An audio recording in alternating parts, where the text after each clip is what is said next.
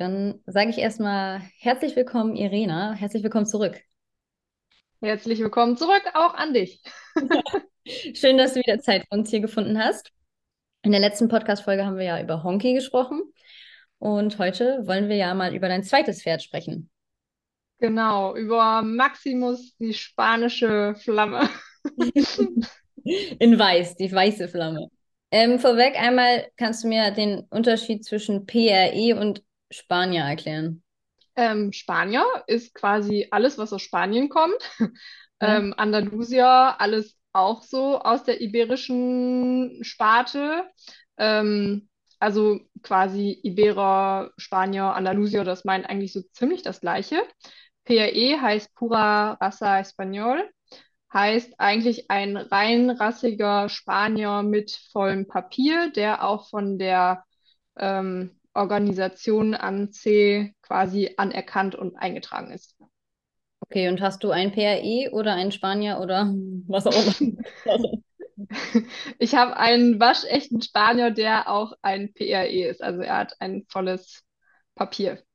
Okay, ja, okay. Okay, also ich habe gar keine Ahnung davon und deswegen werde ich dich auch gleich mit dem ersten Vorurteil mehr oder weniger ähm, bombardieren. Und zwar, warum kauft man ein Pferd im Ausland, wenn es in Deutschland genug Pferde gibt? Also die Frage kam auch in meinem Story-Sticker, ist jetzt nicht nur von.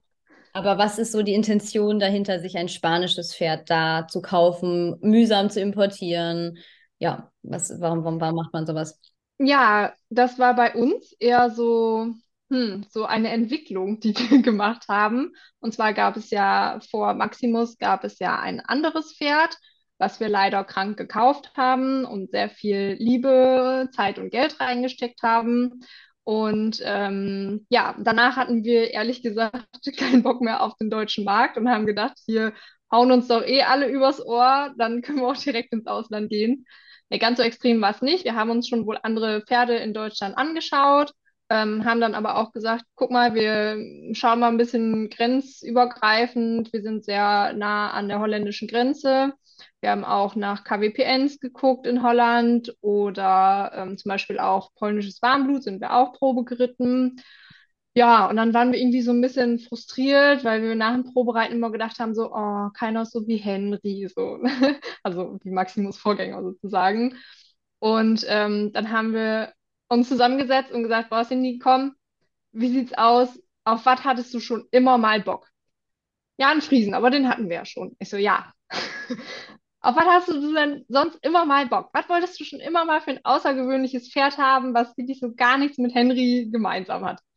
Ja, so einen Spanier fand ich schon immer mal cool. Ich so, ja, ich auch wohl. Ja, cool, dann lass uns einen Spanier holen. ja, so ähm, ist die Geschichte kurz zusammengefasst. Ähm, dann habe ich mir tatsächlich auch in Deutschland Spanier angeschaut, ähm, bin aber direkt bei meinem ersten Probetermin so ein bisschen ähm, ja, auf die Schnauze gefallen, um sozusagen. Also es waren wirklich nicht sehr gut gepflegte Pferde, wo du auch sehen konntest, dass sie schon ein bisschen was mitgemacht haben. Und deswegen haben wir uns quasi direkt an der Quelle umgeschaut. Und man muss auch sagen, das war in der Corona-Hochphase. Maximus ist jetzt seit zweieinhalb Jahren da. Also es war wirklich, ähm, ja, Mitte, ja, doch Mitte 2021 glaube ich. Und das war ja auch wirklich die Zeit, wo der Pferdemarkt extremst angespannt war. Und ähm, ja, es gab einfach auch nicht so viel Auswahl hier in Deutschland. Hm, okay. Und was heißt direkt an der Quelle? Also, wie findet man so ein Pferd? Ich habe jetzt in E-Horses geguckt, da gibt es ja auch manchmal so spanische Angebote. Mhm. Aber äh, habt ihr das über einen deutschen Händler? Es gibt ja viele, die einfach in Spanien dann ein paar Pferde kaufen und dann hier verkaufen. Oder wie habt ihr den überhaupt gefunden? Ähm, ich habe den gefunden, indem ich eine Bekannte habe, die sich auch einen Spanier gekauft hatte vor ein paar Jahren und die war wirklich sehr, sehr happy mit dem oder ist immer noch sehr happy mit dem. Und sie hat ähm, den über eine Vermittlerin gekauft. Also sprich, das ist einfach nur jemand, der zwischen dem Verkäufer in Spanien und dem Käufer in Deutschland oder anderen Ländern halt vermittelt und dafür eine Vermittlungsgebühr quasi sich einbehält. Ähm, und wir sind damals auch an die gleiche Vermittlerin rangetreten. Die hatte allerdings kein passendes Pferd für uns. Ähm, und dann bin ich so ganz oldschool in Facebook in so eine Gruppe gegangen, die heißt, glaube ich, Erfahrung mit iberischen Pferden oder so. Und da findet man ganz viele Erfahrungsberichte.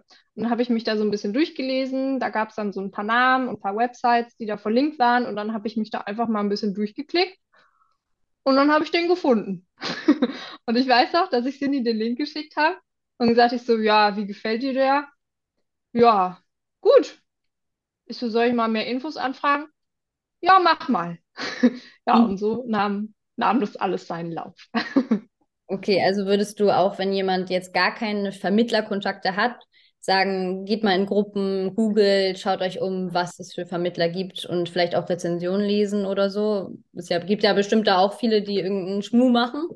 Ja, auf jeden Fall. Also es gibt auch wirklich welche, wovon ich abraten würde, ähm, aber die sind eigentlich in diesen größeren Facebook-Gruppen bekannt, ähm, weshalb ich mich wirklich immer darauf verlassen würde, auf Erfahrungsberichte. Man muss nicht die Masse an Erfahrungsberichten lesen, also man muss nicht 50, 60 Mal den gleichen Namen lesen, das gibt's auch. Ähm, aber manchmal reichen so zwei, drei Erfahrungsberichte, wo du einfach denkst, so, boah, das hört sich so sympathisch an. Und so war das zum Beispiel bei unserer Vermittlerin auch. Mhm. Und ähm, ja, darüber haben wir dann quasi Maximus gekauft. Und habt ihr ihn dann nur vom Video gekauft oder seid ihr auch hingeflogen? Wegen Corona konnten wir leider nicht hinfliegen. Ähm, wir haben Maximus wirklich ähm, blind gekauft, also sprich nur vom Video. Das hört sich jetzt total naiv an, aber man muss sagen, ähm, Cindy hat ja schon wirklich ein paar Jährchen Pferdeerfahrung und ist auch da im medizinischen Bereich gut bewandert. Ähm, auch ich bin jetzt nicht ganz so blauäugig drauf losgezogen. Wir haben uns wirklich sehr, sehr, sehr viele Videos schicken lassen. Ähm, wirklich auch von so Kleinigkeiten wie der Verkäufer macht die Box los, tritt aufs Pferd zu, halftert, nimmt raus, läuft an anderen Pferden vorbei, ähm, kratzt die Hufe aus, macht den Gurt zu, legt den Sattel drauf. Wirklich jeden ganz kleinen Step, nicht nur einfach vom Aufsteigen und vom Reiten, sondern wirklich jeden kleinen Step davor auch schon. Und ähm, ja, da beobachtet man natürlich das Verhalten vom Pferd. Man sollte auch immer darauf achten, finde ich. Das ist jetzt nicht so ein Worst-Case-Szenario, sondern ähm, das kam sicherlich wohl mal vor, bei uns jetzt nicht. Aber dass das Pferd jetzt zum Beispiel keine Anzeichen von einer Sedation oder sowas zeigt, ne? Äh, dass sie schon noch mit den Ohren wackeln und im Schweif schlagen und so ist ja völlig normal. Oder dass sie vielleicht mal so ein ähm, Pferd, was gerade vorbeiläuft, ein bisschen interessierter angucken oder vielleicht mal so ein bisschen rübergiften oder sowas. Also die sollen ja schon leben, die sollen ja nicht tot sein, wenn man die kauft. Ähm, aber für uns war halt einfach wichtig, dass der ein ganz ehrliches und aufgeschlossenes Pferd ist, wo einfach nicht ersichtlich ist, dass der schon irgendwie negative Erfahrungen gemacht hat. Und ich fand, das war aus den Videos schon gut abzuleiten. Und äh, wer macht die Videos? Macht das die Vermittlerin oder wie bekommst du sozusagen die Sicherheit, dass es ein gutes Video ist, wo nicht was Falsches gecuttet wurde oder so?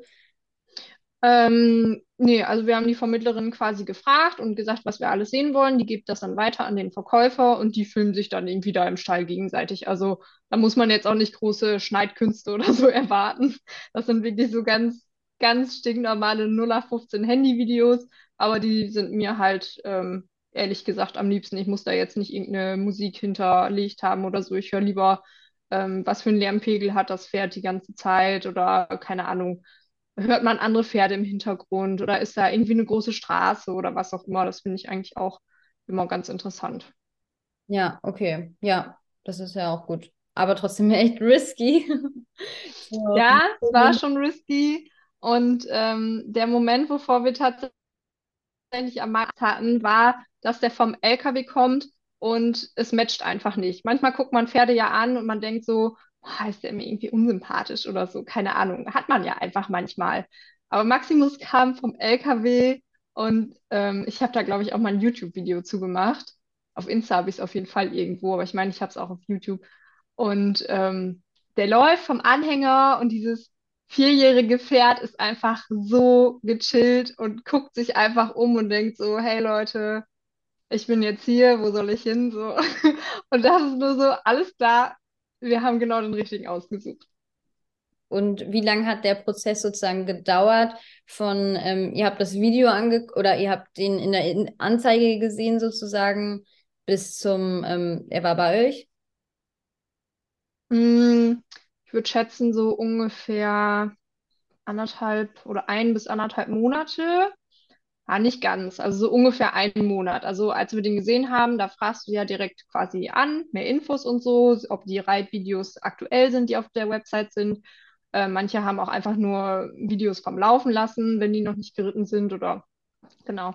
Dann ähm, geht es ja weiter mit, was möchte ich noch für Videos haben. Dann müssen die noch gedreht werden. Wir hatten in dem Fall wirklich viel Glück, weil das ging alles sehr schnell. Also wir hatten eigentlich in der Regel am nächsten oder übernächsten Tag spätestens hatten wir die Videos. Das ist aber auch total abhängig von der Motivation des Verkäufers.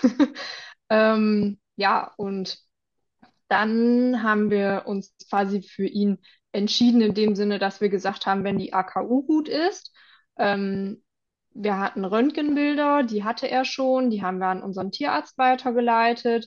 Dann musste der sich natürlich wieder zurückmelden, dann waren wieder zwei Tage um. Dann hat der gesagt, okay, wir brauchen aber noch äh, andere Röntgenbilder, die finden wir hier zur gesamtheitlichen Beurteilung. Und ähm, ja, die wurden dann da hinten nochmal gemacht. Die Bilder waren auch super. Er hatte da gar nichts dran auszusetzen, qualitativ.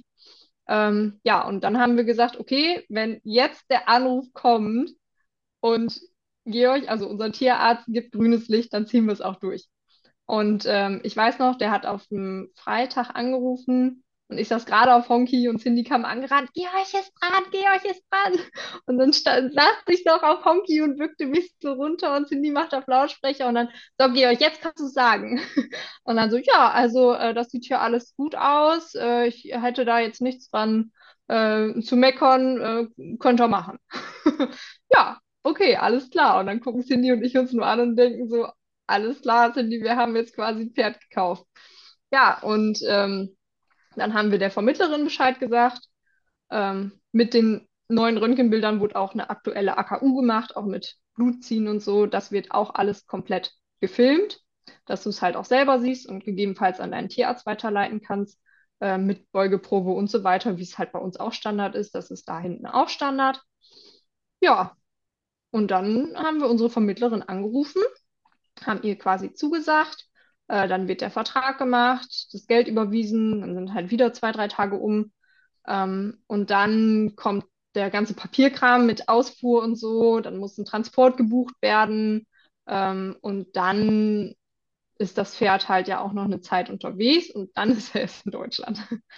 Und ähm, beim Papierkram hat euch da auch die Vermittlerin geholfen oder wie findet man raus, wie das alles geht? Genau, also beim Papierkram hat uns die Vermittlerin sehr geholfen. Die hat quasi alles für uns übernommen. Du musst eine Traces-Nummer beantragen, ähm, damit das Pferd halt grenzüberschreitend äh, transportiert werden darf. Ähm, der muss natürlich ein Gesundheitszeugnis haben, da hinten in Spanien, dass er auch ausfuhrbereit ist. Also es ist schon zu vergleichen so ein bisschen mit deutschen Standards, ne? wenn alles ganz koscher läuft, ne? muss man ja auch sagen. Aber es war alles sehr offiziell und äh, wir haben das auch mit einem großen Transportunternehmen gemacht, die auch sehr gute Rezensionen haben. Wir wollten auch Maximus nicht. Ähm, die sind ja wirklich dann auch ein paar Tage unterwegs. Äh, die fahren aber nicht durch, aber wir wollten halt gerne, dass er auf einem großen LKW steht, wo ähm, dann halt auch ja, Tränken vorhanden sind und Klimaanlagen und sowas. Man muss sich das vorstellen, die Pferde werden, jeder, keine Ahnung, jeder Hans und Franz Bauer hat da hinten ein Pferd zu verkaufen. So, dann gibt es einen Sammelstall. Da werden die Pferde erstmal zwei, drei Tage gesammelt von den ganzen Umliegenden für diesen einen Transport. Da kommen auf den LKW vielleicht so neun Pferde. So, dann werden die alle in einem Stall gesammelt. Dann sind schon ein bis zwei Tage um. Dann wird etappenweise gefahren. Heißt, die erste Etappe, ich glaube, jetzt bei Maximus waren es vier Etappen, also vier Tage, wo er dann wirklich unterwegs war. Ähm, das darf auch immer nur eine bestimmte Stundenanzahl sein und nachts müssen die in so speziellen Quarantänestellen, wo die halt nicht mit anderen Pferden in Kontakt kommen, ähm, wegen Seuchengefahr und sowas, werden die dann halt eingestellt. Also die stehen nicht die ganze Zeit auf dem LKW, sondern die werden abgeladen, die haben nachts ihre Box mit Stroh und alles. Wir haben jeden Abend haben wir ein Update vom Fahrer bekommen, der hatte unsere Handynummer. Der hat sich einmal kurz gemeldet, hey, Pferd ist in Ordnung, äh, wir sind gut angekommen, morgen geht's weiter.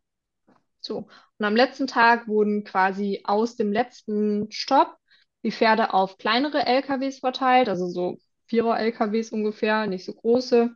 Und dann, je nachdem, in welche Region von Deutschland die dann gebracht wurden, waren die halt auf dem passenden LKW.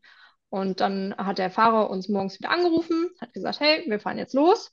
Ähm, ihr seid der zweite oder dritte Stopp. Ich glaube, wir waren der zweite Stopp. Und äh, ich melde euch oder ich melde mich, wenn ich beim ersten Stopp weiterfahre. So. Und dann hat er sich gemeldet und hat gesagt, alles klar, ich bin in anderthalb Stunden da. Dann habe ich mir schnell Honky geschnappt, bin ihn schnell geritten. Ich dachte, da hat er die Power schon mal los. Und ähm, ja, dann kamen die auch ganz pünktlich und es hat alles sehr gut geklappt. Und ähm, aus der Community kam zum Beispiel die Frage, wie viel ähm, Stress also wie gestresst kam er an? Also sie hatte halt gefragt, wie viel Stress ist das für die Pferde? Ist natürlich schwierig zu beantworten, weil es immer individuell ist, aber mhm. was sagen, wie, ich sag mal, man sieht ja auch, wenn der Bauch so hochgezogen ist, wie doll war, wirkte er gestresst? Mhm. Also Maximus wirkte tatsächlich gar nicht gestresst. Als die Klappe aufging vom LKW, konnte man sehen, er stand halt mit drei Pferden drauf, also er und zwei andere. Ähm, alle hatten Heu im Maul, also die hatten halt Heunetze da, alle waren am Fressen. Und wie gesagt, als er abgeladen wurde, der ist total entspannt auch von diesem LKW runtergegangen von der Klappe. Der ist nicht gesprungen, hat nicht gepustet. Der war einfach ganz entspannt. Dann haben wir den erstmal in den Stall gestellt und haben auch gedacht, so ja, komm, wir lassen den jetzt erstmal ankommen, aber es war gar nicht so. Der war sofort da, hat sich gewälzt, also war alles halt wie ein normales Pferd, so, ne? also war jetzt überhaupt nicht gestresst. Wir haben auch erst gedacht, okay, lassen wir den jetzt die ersten Tage in Ruhe oder was machen wir? Aber wir haben ihn am gleichen Tag haben wir ihn noch rausgezogen und haben ihn einmal longiert, damit er sich frei machen konnte nach dem äh, langen Transport, dass er einmal rennen konnte, dass er sich einmal ausbocken konnte. Aber auch das war alles total entspannt. Ähm, dann am zweiten Tag haben wir auch noch longiert. Am dritten Tag bin ich tatsächlich schon geritten, weil man muss ja auch, Pferde sind das so gewohnt.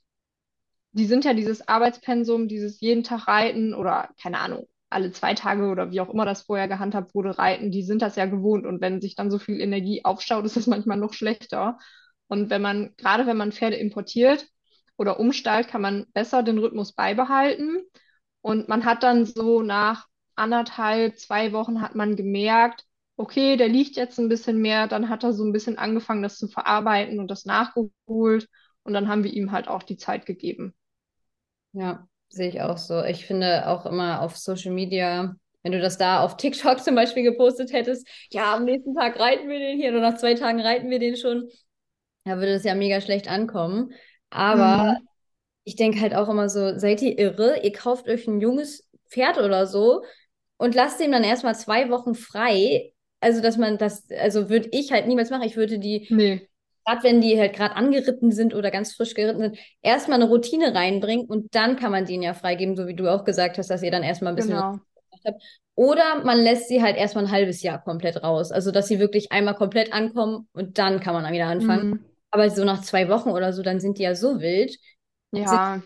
Also ich finde auch am schlausten lieber dann direkt weitermachen, als äh, ja, da, da dann irgendwie eine Woche Pause geben und dann sich wundern, dass man da runterfliegt. Ja, richtig. Und das war für uns halt auch keine Option. Wir haben halt einfach, also wir haben es schon gemerkt, so nach anderthalb, zwei Wochen, dass er ein bisschen ruhiger wurde und halt auch mittags ein bisschen länger gelegen hat und geschlafen hat. Und gut, dann haben wir halt gesagt, okay, der hat jetzt wirklich ein paar Tage frei oder wir gehen nur spazieren, dass er wirklich einmal ein bisschen runterkommt.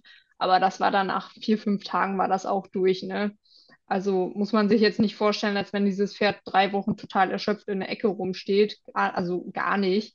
Der hat das wirklich sehr, sehr gut verpackt und ähm, dadurch, dass die auch nachts wirklich in diesen Boxen gestanden haben, ähm, wir haben auch äh, abends einmal ein Bild gekriegt, wo er halt lag ja, und das würde ein Pferd ja auch nicht machen, wenn es total gestresst ist. Ne? Ich meine, sicherlich ist da auch jedes Pferd anders. Ähm, aber ich finde, wenn man ein bisschen Auge dafür hat und darauf achtet und mit ein bisschen Pferdeverstand daran geht, dann ist das schon ersichtlich, ob dein Pferd jetzt gerade ähm, ja, total gestresst ist oder ob der einfach ein bisschen erschöpft ist oder ob der gerade eine Pause braucht oder ob der voll im Saft steht und du musst am besten Energie rauslassen. Also zumindest sehr offensichtlich. Ja. Ja, glaube ich auch. Also man ist halt individuell, aber du sagst also, der Stress ist so vertretbar, zumindest in deinem Fall gewesen. Ja, auf jeden Fall. Ich denke, wenn man mit Pferden so in eins durchfährt und man lässt die wirklich so 14, 15, 16 Stunden ähm, auf den Anhänger, weiß ich jetzt nicht, ob man das machen muss. Viele machen das so, das weiß ich auch, dass sie dann einfach durchfahren und sagen, komm, dann hat das Pferd nur einmal Stress und wir fahren jetzt in einem Zug durch. Es ist zwar ein bisschen illegal, glaube ich, mittlerweile. Ähm, aber ja, ich glaube, du musst sogar noch länger durchfahren als, ja, also noch viel länger, ja. Ähm, aber es ist so persönliche Ermessenssache vielleicht auch. Und Ja. so durchdacht und das haben die gut gemacht und wir hatten ein gutes Gefühl dabei und wurden halt da drin dann auch ein bisschen bestätigt. Okay, das hört sich auf jeden Fall gut an. Ähm, Ja. jetzt nächstes Klischee, was ich mir so vorstelle. Ähm, man kauft die günstig da, um die, das habt ihr jetzt nicht gemacht, aber um die teuer zu verkaufen. Wie ist das mit den Kosten? Wie sind die Importkosten? Wie, also wie vergleichsweise sind die Kosten der Pferde zu hier? Ähm, über eine Vermittlerin gar nicht so unterschiedlich. Ich würde auch nicht nochmal über eine Vermittlerin kaufen mit dem Wissen, was ich jetzt habe. Aber dazu muss man ja auch sagen, dass ich letztes Jahr zweieinhalb Monate ungefähr in Spanien war, da gearbeitet habe mit Pferden, dadurch auch neue Kontakte geknüpft habe und auch weiß, für was für einen Preis Maximus da hinten wahrscheinlich gehandelt wurde. Ähm, da kam ein ordentlicher Vermittlungszuschlag drauf, kann ich sagen. Und da kam sicherlich auch ein extremer Corona-Bonus drauf. Und da kam sicherlich auch ein, das Pferd hat einen lange Mähne-Bonus drauf. Ähm, ja, also ich würde es in dem Maße nicht nochmal so machen. Ich würde dann hinfliegen und mich tatsächlich vor Ort umschauen. Ähm, wenn man da einmal ein bisschen Kontakte hat, und das ist auch wirklich gar nicht so schwer zu kriegen, ähm, dann ja, finde ich, ist das noch die beste Möglichkeit. Weil wir hätten sicherlich ordentlich was einsparen können in Sachen äh, Verkaufspreis. Okay, also sind sie da wirklich günstiger, so wie ich es denke. Ähm, nicht alle, gerade so Sonderfarben. Die Spanier, die gehen ja auch immer so ein bisschen mit dem Trend. Die wissen ja auch, was gefragt ist. Gerade so Sonderfarben werden halt im Moment viel gezüchtet. Ähm, so, ich sag jetzt mal, Falben, Cremellos, Buckskin und sowas halt, ne? Das ist da hinten jetzt gerade auch so ein bisschen am Boom. Ähm, die werden auch schon zu einem guten Preis verkauft.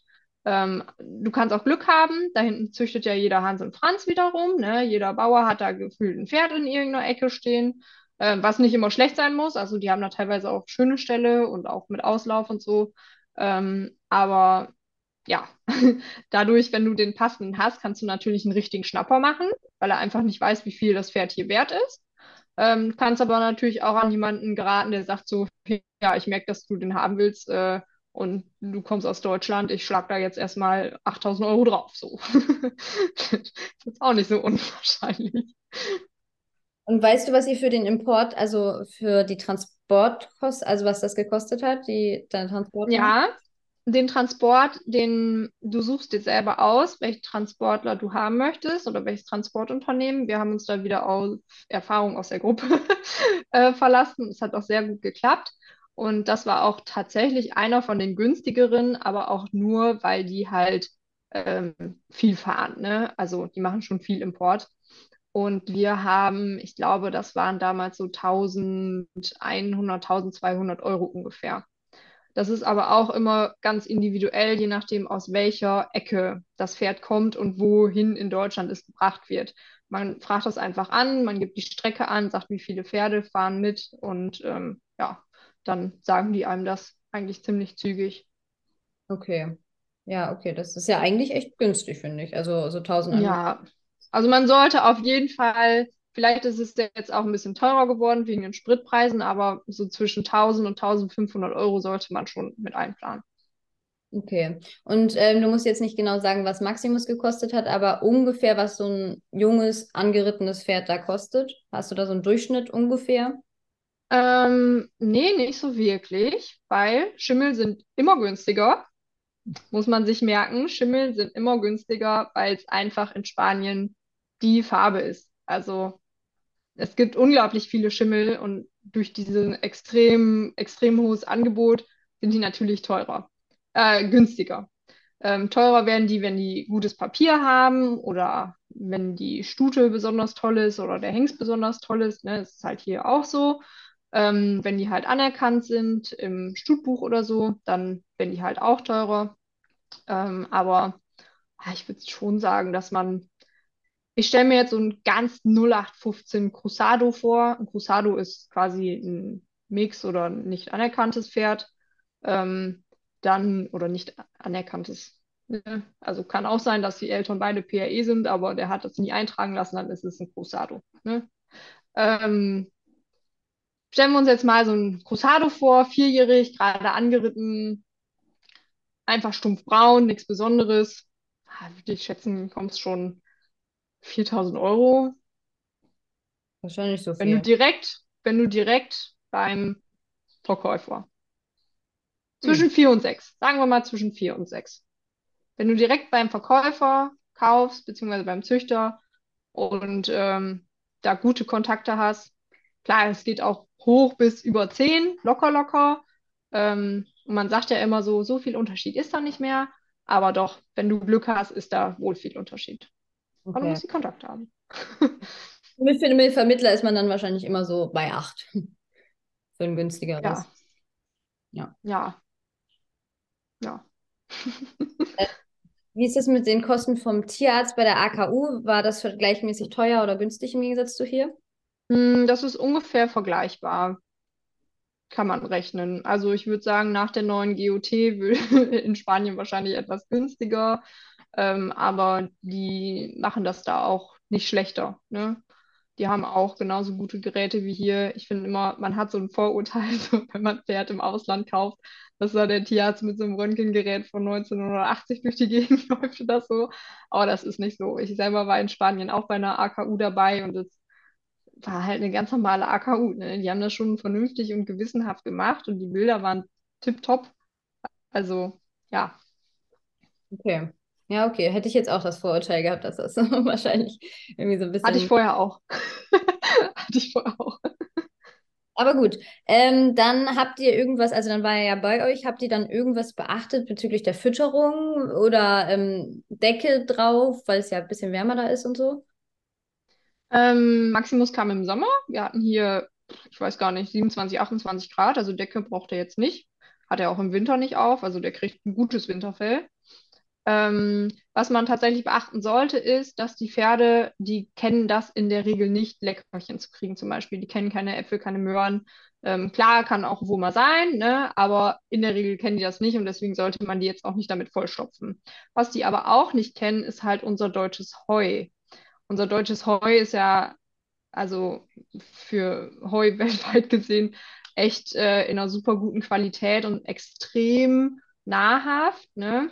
Und das kennen die da hinten nicht. Was die da hinten kennen, das ist halt so ein Haferheu, das ist schon also ein bisschen strohähnlich. Und deswegen sollte man, wenn die Pferde kommen, auch das Heu mit Stroh mischen, damit das nicht so eine starke Umstellung ist. Oder auch wenn die angeweidet werden. Es gibt in Spanien kaum grüne Weiden und wenn dann nur bei größeren Gestüten oder Züchtern, die sich das halt auch leisten können, ihre Felder zu bewässern. Ich meine, gut, es ist auch regionsabhängig, aber jetzt da, wo ich zum Beispiel war, ähm, ja, da muss man schon drauf achten, ne? Dass die Pferde das einfach nicht gewohnt sind, so Futter zu kriegen mit guten, guten Nährstoff. Eiweiß, ne? Deswegen, Ja, nicht unbedingt das Eiweiß, sondern einfach, ähm, die fressen da hinten ja relativ karg, relativ karges Futter und ähm, sind dadurch halt auch gute Futterverwerter. Und wenn du dir vorstellst, äh, du fütterst ein Pferd ein Kilo Heu und es, äh, ein Kilo Stroh oder dieses Hafer, Haferheu äh, und es zieht da schon das Maximale raus, weil der Körper einfach so eingestellt ist, dann stell dir mal vor, was mit ein Kilo gutem deutschen Heu passiert, ne? Ähm, da muss man schon ein bisschen aufpassen am Anfang, genau. okay. Aber dann später gewöhnt er sich daran sozusagen. Ja, wobei man sagen muss, dass die Iberer eher dazu neigen, leichtfutterig zu sein. Also Maximus zum Beispiel ist auch einfach viel zu dick. Das wissen wir selber. Der ist ja im Moment ähm, leider ein bisschen verletzt, beziehungsweise hat jetzt gerade eine etwas längere Pause und das sieht man direkt. Ähm, für den wäre unsere 24-7 Heuversorgung eigentlich nicht das Beste, muss man sagen. Okay. Okay. Mhm. Da habe ich auch so ein bisschen, wenn ich so an Spanier denke, dass die häufig ein bisschen dick sind. Ja. Ähm, okay, dann, ähm, du hast ja schon gesagt, du würdest es nicht nochmal mit einer Vermittlerin machen. Würdest du es denn allgemein nochmal machen, ein spanisches Pferd? kau- Also, beziehungsweise mit Cindy zusammen habt ihr es ja gekauft mit deiner Cousine. Aber ähm, würdest du es nochmal machen oder nicht? Würdest du es weiterempfehlen? Ähm, ich finde, es gibt ja dieses Klischee, diese spanischen Pferde sind so anhänglich und diese Sprüche so, hattest du nie ein spanisches Pferd, kannst du es nicht nachvollziehen und so, ne? Und ganz ehrlich, das ist wirklich so. Das ist wirklich so. Du kannst einfach die, diese krasse Kopfklarheit und diese Mentalität von einem Spanier kannst du nicht mit einem deutschen Pferd vergleichen. Das klingt total doof. Und Honky ist auch wirklich treu, doof und tut alles für einen und so, aber Maximus ist einfach nochmal absolut next level. Das kann man einfach nicht vergleichen. Das ist wie so ein, wie so ein Hund im Pferdekörper. Ich weiß, man kann das so ganz schlecht beschreiben, aber für mich wäre zum Beispiel aktuell ja auf Pferdesuche ähm, am liebsten wäre mir ein, ein Warmblut, im, also ein deutsches Warmblut mit einem spanischen Charakter. Das wäre so für mich das Nonplusultra, weil die sind einfach so sensibel, ehrlich, die stehen so hinter dir. Ich habe ja wirklich mit mehreren Spaniern da hinten auch gearbeitet, also mit spanischen Pferden. Und das ist ein mit den deutschen Pferden. Klingt total doof, aber ich weiß nicht, wie ich es anders beschreiben soll. Also würdest du Spanier an sich empfehlen, aber auch aus dem Ausland importiert oder würdest du auch in Deutschland einen empfehlen? Also allgemein Spanier. Ähm, ja, schon. Man sollte halt, egal wo die herkommen, versuchen, alles so weit wie möglich nachvollziehen zu können. Wie sind die angeritten worden und so. Es gibt ja auch die, ähm, ja, ich sag mal, die spanische Sereta und sowas. Ähm, da können wir gleich nochmal kurz drauf eingehen. Aber dass man auf sowas halt zum Beispiel beim Pferdekauf halt auch achtet. Okay, ja, ja, kann ich gut verstehen. Ähm, und was sind so die Vor- und Nachteile im Gegensatz zu einem Pferd, was man hier kauft, also ein Spanier, den man hier kauft, im Gegensatz zu da? Was würdest du sagen, was ist der Vorteil, wenn man im Ausland kauft? Ähm, ich würde eher sagen, der Vorteil, wenn du im Inland kaufst, ist, dass das Pferd schon an das Klima, das Futter und sowas gewöhnt ist.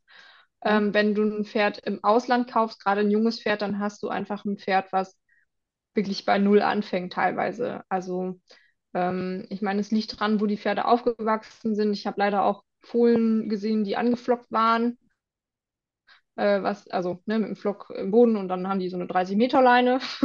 so muss man sich das vorstellen. Aber es gibt natürlich auch ähm, Pferdeaufzuchten, da rennen die in einer riesen Herde über, über die Landschaft und das ist natürlich so das Nonplusultra. Ne? Also das wird man in Deutschland so, denke ich, kaum bekommen und dann hat man auch einfach ein sehr robustes Pferd. Ähm, Maximus hat bis auf seinen Ausfall jetzt in den letzten zweieinhalb Jahren nicht eingehabt ähm, dass er sich mit anschlägt oder eine Macke am Bein hat. Und wir müssen uns nie Sorgen machen, dass da was passiert.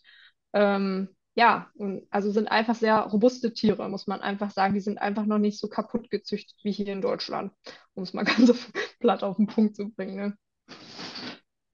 Und ähm, du meintest irgendwie, äh, dass da noch irgendwas mit ist, irgendwas, ich schätze, das ist das Gebiss oder dieses, was auf der Nase ist oder so. Ich habe mal das gehört, dass das Mm, Nase ist. Genau, also beim Pferdekauf in Spanien würde ich immer darauf achten, wobei man sagt, man findet kaum ein äh, spanisches Pferd, was nicht irgendwo eine Narbe hat, was nicht immer heißen muss, dass die Pferde misshandelt wurden, aber manchmal sind zum Beispiel einfach die Zäune irgendwelche Stacheldrähte oder so. Ähm, oder die haben sich irgendwo angeeckt, weil die Spanier nun mal nicht ganz so sanft mit ihren Pferden immer umgehen, sondern die werden dann halt mal irgendwie durch einen Gang gequetscht, der eigentlich zu eng ist. oder durch irgendwie so eine Tür oder so. Ähm, ja, aber worauf man, finde ich, achten sollte, ist einmal ähm, Narbengewebe im Fesselbereich. Das heißt, dass die Pferde eventuell gehoppelt wurden, also sprich die Beine zusammengebunden, damit die nicht weglaufen können. Ähm, das gibt es und gab es früher. Das ist immer nur von Nachteil, aber zur Aufzucht natürlich nicht geeignet. Ähm, wird da aber manchmal so ein bisschen missbraucht. So, wenn man sich überlegt, dass Pferd, ein etwas wilderes Pferd so angeflockt wird oder so, ähm, dann wird das halt auch gerne mal zusammengebunden. Ähm, worauf man dann auch achten sollte, ist ähm, Sereta-Marks. Die Sereta muss man sich vorstellen wie ein, ähm, es gibt verschiedene Arten, aber ich sage jetzt mal, die Extremvariante beschreibe ich jetzt mal hier, muss man sich vorstellen wie ein Stück Eisen, was auf dem Nasenrücken liegt ähnlich wie bei einem Metallkappzaum, nur halt nicht schön fett mit Leder gepolstert, so wie das bei uns ist, sondern ähm, wirklich blankes Eisen und teilweise wirklich mit Zacken. Ähm, da werden ein, da, da wird ein Zügelpaar geschaltet. Ähm, parallel dazu haben die Pferde ein Gebiss im Maul, das ist oft die blanke Kandare.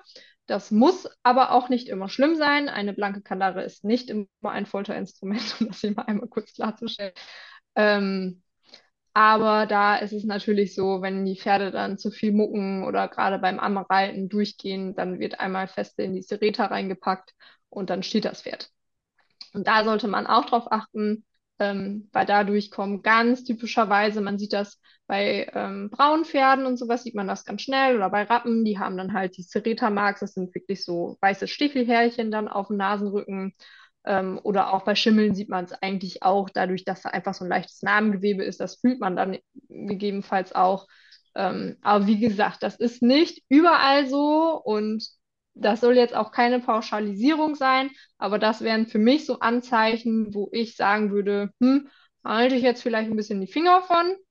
Ähm, aber auch nicht jedes auf Sereta gerittene Pferd muss total schrecklich sein, ähm, weil die sind meist, das ah, klingt ein bisschen doof, aber die sind ja gewohnt, ihre Instinkte zu unterdrücken in Sachen Weglaufen und es können auch ganz, ganz, ganz tolle Ausreitpferde sein, zum Beispiel, weil die einfach auf Nervenstärke getrimmt werden. Ne?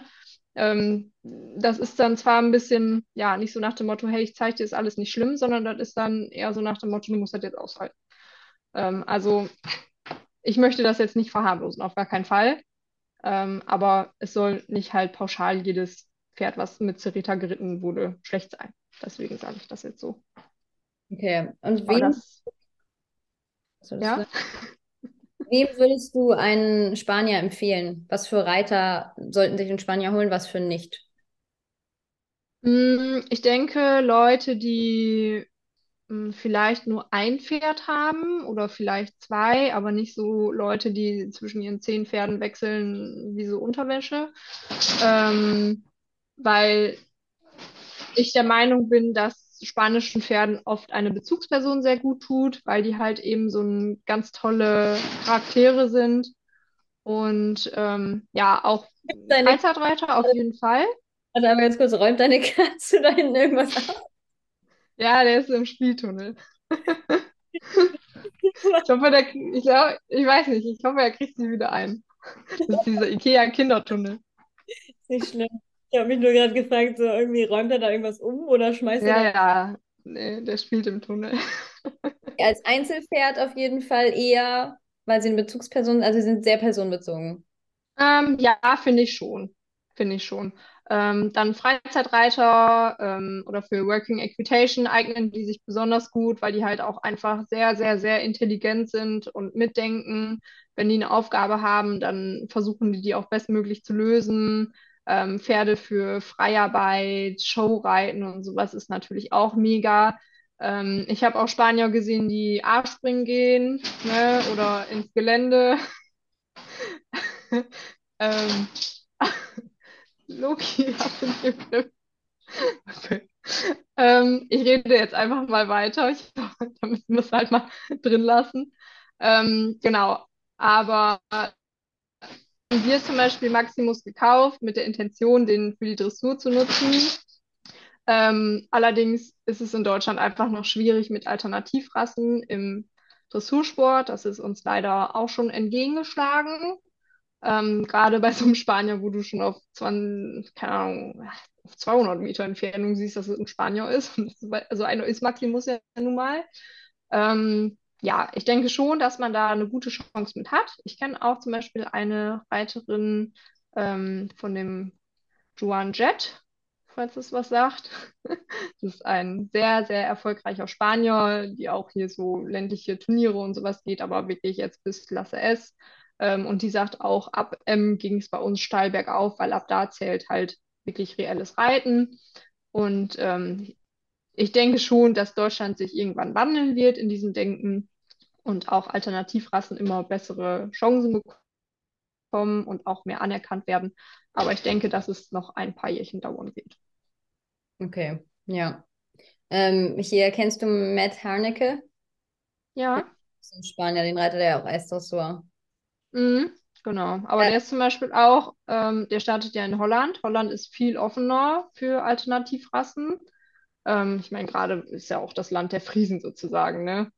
Ähm, und er ist ja zum Beispiel letztes Jahr, auch irgendwie letztes oder dieses Jahr, so eine, keine Ahnung, Ibera-Meisterschaft mitgegangen und so. Ähm, aber das war halt auch ein Turnier extra für Ibera. Gibt es in Deutschland auch, ist halt nur selten. Ja. Okay, und ähm, dann kannst du jetzt, also ich würde sagen, das war allgemein jetzt so zum Spanier importieren. Jetzt kannst du noch mal was zu Maximus erzählen. Du meinst ja auch, es ist ein bisschen schwierig mit ihm alles oder er ist jetzt auch verletzt. Willst du da noch irgendwas zu erzählen zu ihm? Mm, also Maximus, muss ich echt sagen, habe ich keinen Tag bereut erstmal, dass ich ihn gekauft habe, beziehungsweise zusammen mit Cindy gekauft habe. Das ist ja ein gemeinsames Pferd. Äh, charakterlich ist es eine eine 12 von 10 wirklich. Der ist so charakterlich toll, der würde niemals seinen Reiter verletzen. Und man muss sich überlegen, wir haben dieses Pferd gekauft, der war vierjährig und angeritten. Der ist jetzt sechs und der hat mich noch nie in eine Situation gebracht, wo ich dachte, so, scheiße, der hat es echt nicht gut gemeint. Sondern der passt immer auf, selbst wenn der mal ein bisschen wild ist oder ein bisschen viel äh, Hummeln im Hintern hat und so. Ich meine, wir wollten ein Pferd mit ein bisschen mehr Temperament, das haben wir gekriegt. Ähm, aber der ist einfach so ehrlich. Das ist einfach so ein ehrliches Schätzchen. Ähm, und ja, charakterlich einfach eins plus mit Sternchen, wirklich.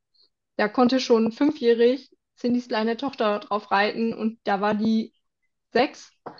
Und der hat einfach ganz brav sein Ding gemacht und ah, der ist einfach toll. Ähm, ja, reiterlich ist es mit ihm ein bisschen schwierig. Er fordert einen mental extrem. Man muss sich schon stark darauf einlassen. Wobei, wie gesagt, ich bin jetzt mehrere Spanier geritten, das ist nicht bei jedem so extrem. Ähm, Maximus ist schon sehr sensibel, was toll ist, weil er auch ganz toll auf den Sitz reagiert, ganz fein ist. Äh, man muss nicht denken, so man muss mal einmal fest reingreifen oder so, überhaupt gar nicht. Er ist wirklich sehr, sehr, sehr fein in allem ähm, auch in der Freiarbeit, der reagiert so fein und so motiviert und hat immer Bock, der ist so dem Menschen zugewandt und hat einfach so Bock, was für einen zu machen. Und selbst wenn er mal keine Lust hat, dann motiviert man ihn so ein bisschen und dann ist er trotzdem wieder voll dabei. Ähm, was bei ihm am schwierigsten ist für uns, ist einmal so das Mentale, ähm, sich da auch komplett drauf einzulassen lassen, weil Maximus bräuchte jetzt keinen Reiter, der sich von jedem kleinen Furz ablenken lässt, ähm, sondern der braucht schon einen fokussierten Reiter. Ähm, ja, und halt seinen Zungenfehler hat er ja leider, was auch nicht typisch Spanier ist, um es einmal ganz klar zu sagen, sondern das ist einfach eine doofe Angewohnheit, die er leider bis jetzt noch nicht wieder abgelegt hat. Ja, und dadurch, das ist so ein bisschen so ein Sorgending, wodurch er uns auch nochmal ein bisschen anders fordert. Aber wir gehen da einfach mittlerweile relativ entspannt mit um. Du musst, glaube ich, einmal erklären, bis wir dieses hatten. Du musst einmal erklären, was ein Zungenfehler ist. Mm, ein Zungenfehler ist, wenn die Zunge zeigt. Ähm, das kann in verschiedenen Formen sein, zum Beispiel einfach nur die Zungenspitze vorne raus oder sich vielleicht seitlich so ein bisschen auf die Zunge beißt so, dass die Zunge quasi nach außen hin sichtbar ist. Ähm, Maximus macht das nicht ganz so dezent. Der hängt quasi den ganzen Lappen nach rechts raus, streckt die Zunge wirklich komplett raus. Da bin ich auf Instagram auch ganz offen mit. Ähm, wir sind auch nicht die einzigen Menschen, die dieses Problem haben. Es gibt auch viele deutsche Warmblutreiter, äh, die auch so ein Problem haben. Also es ist nicht unbedingt ein Spanier-Ding. Ähm, aber es ist natürlich extrem schade, weil dadurch haben wir immer ein bisschen Probleme mit der Anlehnung, dass es ein bisschen unruhig ist und man sich halt noch stärker darauf fokussieren muss, aufs wirklich Reiten und Dasein in dem Moment, wo man drauf sitzt und ähm, entsprechend fein auch zu reagieren. Und macht er die Zunge immer nur nach rechts raus? Immer nur nach rechts, ja. Wir haben auch tierärztlich, Osteo, Physio, wir haben alles durchchecken lassen. Ähm, es ist nicht aus, dass das eventuell mal eine Schmerzreaktion war. Also irgendwann mal. Er kam übrigens ohne Zungenfehler aus Spanien. Also es hat sich ähm, erst danach entwickelt. Ähm, ja, es ist nicht auszuschließen, dass es mal so war, dass es vielleicht eine Schmerzreaktion war, keine Ahnung, aufgrund von Zahnwechsel oder was auch immer, äh, eine Blockade. Irgendwie war das halt eine Handlung und jetzt ist es leider eine Angewohnheit, weil wir nicht rechtzeitig und schnell genug gegengesteuert haben, beziehungsweise das Problem nicht so schnell erkannt haben, ähm, wie es vielleicht gut gewesen wäre, um es ganz ehrlich zu sagen. also, man sich damit gerade voll schlecht redet, aber es ist halt nun mal so, wie es ist, ne? Ja, ja, ist halt die Realität. Ich kann dir übrigens auch noch was empfehlen. Und Ja. zwar ähm, hat meine Stute ähm, fünfjährig das auch mal so ganz eine Sekunde sich das gefühlt angewöhnt. Also so, ich Mhm. bin halt auch mega panisch gewesen. Sie hat das irgendwie zwei, dreimal gemacht. Und mittlerweile ist es auch immer noch so, wenn sie auf Turnier richtig gestresst ist, dann ähm, zum Beispiel wegen entgegenkommenden Pferden oder so und sie richtig an ist, dann kann es auch sein, dass sie die mal einmal rüberzieht und dann zieht sie auch den kompletten Lappen raus. Mhm. Und äh, ich habe das äh, fünfjährig ganz schnell ähm, sozusagen danach fast gar nicht mehr. Also erstmal habe ich natürlich darauf geachtet, fast gar nicht mehr mit der Hand so ein Gefühl zu machen. Also man muss ja trotzdem Mhm, ran, genau. aber ein bisschen vorsichtiger. Und Ja. solche A Cavallo, jetzt erstmal Werbung, ähm, solche A Cavallo ähm, Gummiringe Haben wir. habt ihr. Okay, gut. Weil Auch, die, sogar auch die von Acavallo mit diesem leichten Trichter, ne? genau, weil dadurch hat sie Ja. das nicht mehr gemacht. Ich weiß nicht, Ja, warum. mm, doch, Ja. leider macht er das noch. Ja, gut, ich Ja. hatte, hatte gehofft, ich kann dir noch einen Tipp geben, aber gut. Ja, wir haben schon sehr viel ausprobiert und falls jemand von den Zuhörern einen Tipp hat, gerne her damit. Ähm, wir probieren es aus. Wie gesagt, wir haben schon viel ausprobiert. Wir haben uns im Moment damit abgefunden. Wenn er wirklich in absoluter Konzentration ist und ähm, wirklich auf seine, wirklich aufs Reiten und auf seine Aufgabe fokussiert ist, dann zeigt das fast gar nicht. Ähm, aber ich sag mal so, ne, er ist gerade total konzentriert, Zunge ist drin und es fährt nur ein Fahrradfahrer bei uns am Reitplatz am, am, an der Straße entlang. Da ist eine Millisekunde abgelenkt, zack, Zunge wieder draußen. Ne? Oder wenn halt neue Situationen sind, er ist gestresst oder sowas halt. Ne? Und damit ist Turnierreiten natürlich äh, etwas schwierig. Zungenfehler ist auf dem Turnier nicht gern gesehen, beziehungsweise äh, überhaupt nicht gern gesehen. Wenn man ein Pferd mit Zungenfehler hat, ähm, dann kommt man über eine 5,0 eigentlich nicht hinaus, was ein bisschen schade ist, weil es nicht immer ähm, die Qualität vom Pferd widerspiegelt.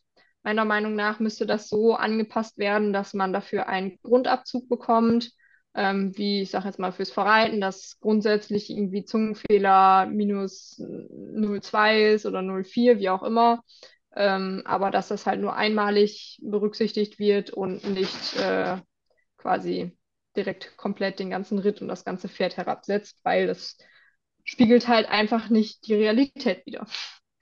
Ja. Aber gut, da, da sind wir wieder beim deutschen Reitsystem. Ich hoffe, der Georg der FN hört hier gerade auch zu. Das stimmt. Ähm, ja, okay. Ähm, ich weiß gar nicht, ich habe jetzt, glaube ich, keine Frage mehr. Eine letzte Frage hätte ich noch. Willst du noch irgendwas zu Maximus erzählen? Ich glaube, ich habe schon gesagt, wie toll er ist, oder? Übrigens ein absolutes Verlasspferd in allen Situationen, egal ob im Gelände, alleine, zu zweit, mit anderen Pferden, in fremden Umgebungen. Der ist einfach nervenstark, ne? Das wäre eigentlich so das perfekte Working Equitation Pferd, glaube ich. Darf man bei Working Equitation mit äh, ohne Gebiss reiten? Ähm, das weiß ich tatsächlich nicht so genau. Die haben ja ihre Regeln jetzt zu Anfang 23 geändert. Ähm, aber ich habe auch mal gefragt, ob das quasi geht, mit einem Pferd mit Zungenfeder zu reiten. Und die sagten auch, ja, das ist so ein bisschen richterabhängig, ob das. Alter. Was ist hier los? Ich muss einmal schimpfen. Okay, schon mit der Katze. Stress mit der Katze, ja, ich weiß auch nicht. Der hat Hunger. Dann ist er immer hangry. Ähm, Ich habe auf jeden Fall mal nachgefragt, wie das ist im Working Equitation mit dem Zungenfehler und da wurde mir gesagt, das ist ein bisschen richterabhängig, aber dass das meist nicht ganz so streng gewertet wird. Tue schon wohl, gerade im Trail oder der Rinderarbeit eher weniger. Okay, das wäre ja auch nochmal eine Idee für ihn. Ja, wir machen das ja so spaßeshalber, machen wir das ab und zu. Ähm, aber bei uns wird das einfach viel zu wenig angeboten in der Übung. Okay. Das würde ich auch Was mal. schade ist, weil der, wie gesagt, wenn der eine Aufgabe hat, dann erledigt er die auch, ne? Also, das ist ganz klassisches Arbeitspferd. Der, wenn er es einmal kapiert hat, was er machen soll, dann macht er das. Und dann hinterfragt er das auch gar nicht, wieso er das machen muss und warum er das hundertmal machen muss, sondern der macht das einfach. Und ähm, das ist schon eine gute Arbeitseinstellung. Ja, auf jeden Fall. Das ist echt gut. Das ist auch viel wert, finde ich, wenn die einfach Mhm. Spaß sind und Lust haben und motiviert sind. Das ist schon gut. Ja, auf jeden Fall.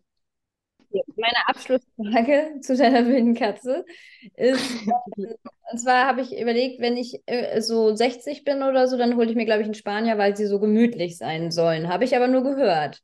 Stimmt es, dass Spanier wirklich solche Sofas sind oder nicht? Äh, nee, so gar nicht. Also, als ich in Spanien war, habe ich zwei geritten, die, die, also da, boah, da, ohne Witz, da habe ich mir ein Sixpack angeeignet, als ich die ausgesessen habe. Und auch Maximus, wenn er so ein bisschen seinen Nähmaschinentrab vor sich hin trippelt, ähm, dann ist er natürlich bequem wie so ein Sofa, aber wenn er einmal so ein bisschen seine Gänge auspackt und reell über den Rücken schwingt, dann ist er schon, ja, fordernd für den Sitz, würde ich sagen. Also da muss man schon gut drin sitzen. Das ist jetzt ein bisschen schade für dich mit deinem 60er-Plan. Okay, sicherlich äh, kannst du mit dem auch ein bisschen rumschummeln, so ein bisschen im Gelände und er kann auch seinen Stechtrab machen, da merkst du gar nicht, dass die Beine sich bewegen, weil der Rücken so fest ist, aber ob das jetzt immer das Ziel ist, weiß ich nicht. na gut, dann muss ich mir das nochmal überlegen. Dann muss mein Pferd ganz alt werden. Die ist nämlich gemütlich. Holst den Chatty und packst vom Sulki. Ich will reiten. Ja, okay, na gut, dann danke ich dir für deine Zeit. Ähm, das war sehr interessant, hier mal zu den Spaniern was zu erfahren. Wenn meine Zuhörer hier noch weitere Fragen haben, dann können sie sie auch gerne stellen. Vielleicht machen wir nochmal eine Update-Folge.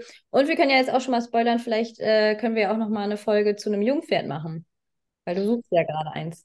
Ja, ich suche gerade und wenn jemand zuhört, der ein Jungpferd hat, zwischen zweieinhalb, dreijährig, roh, ähm, in einer etwas niedrigeren Preisklasse, dann meldet euch einfach mal. Ja, dann ich, ich Kein Schimmel bitte. Ich bin geheilt. Maximus schmeißt sich so auf den Dreck, ich will kein Schimmel mehr. und keinen roten Fuchs, hast du gesagt. Ja, genau. Und keinen roten, bunten Fuchs. Das, äh, am liebsten einfach braun, braun, braun. Mit ganz viel braun und ohne weiß. Einfach dunkelbraun oder eher so dieses Holsteiner Braun wie Maximus? wie Honky. Nee. Eigentlich auch. Ähm, das ist mir eigentlich egal. Ich mag dunkelbraun total gerne. Ähm, ich mag eigentlich so, ich sag mal, unauffälligere Pferde, die einfach braun sind. Ohne Söckchen, ohne Abzeichen. Mag ich total gerne, was jetzt nicht heißen soll, das muss es unbedingt sein.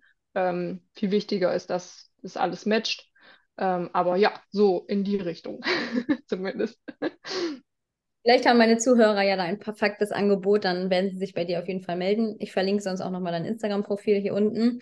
Und ja, dann können wir ja, wenn du ein junges Pferd findest, könnten wir ja mal ähm, ja, was dazu aufnehmen, weil ich habe ja auch ab nächstem Jahr meine, die dann drei sind, meine Ponys. Mhm. Irgendwie dann was dazu so planen. Ja, Okay, dann würde ich jetzt die Zuhörerschaft hier verabschieden. Und ähm, ja, wir hören uns in der nächsten Podcast-Folge. Tschüss, Irena. ciao und danke, dass ich dabei sein durfte.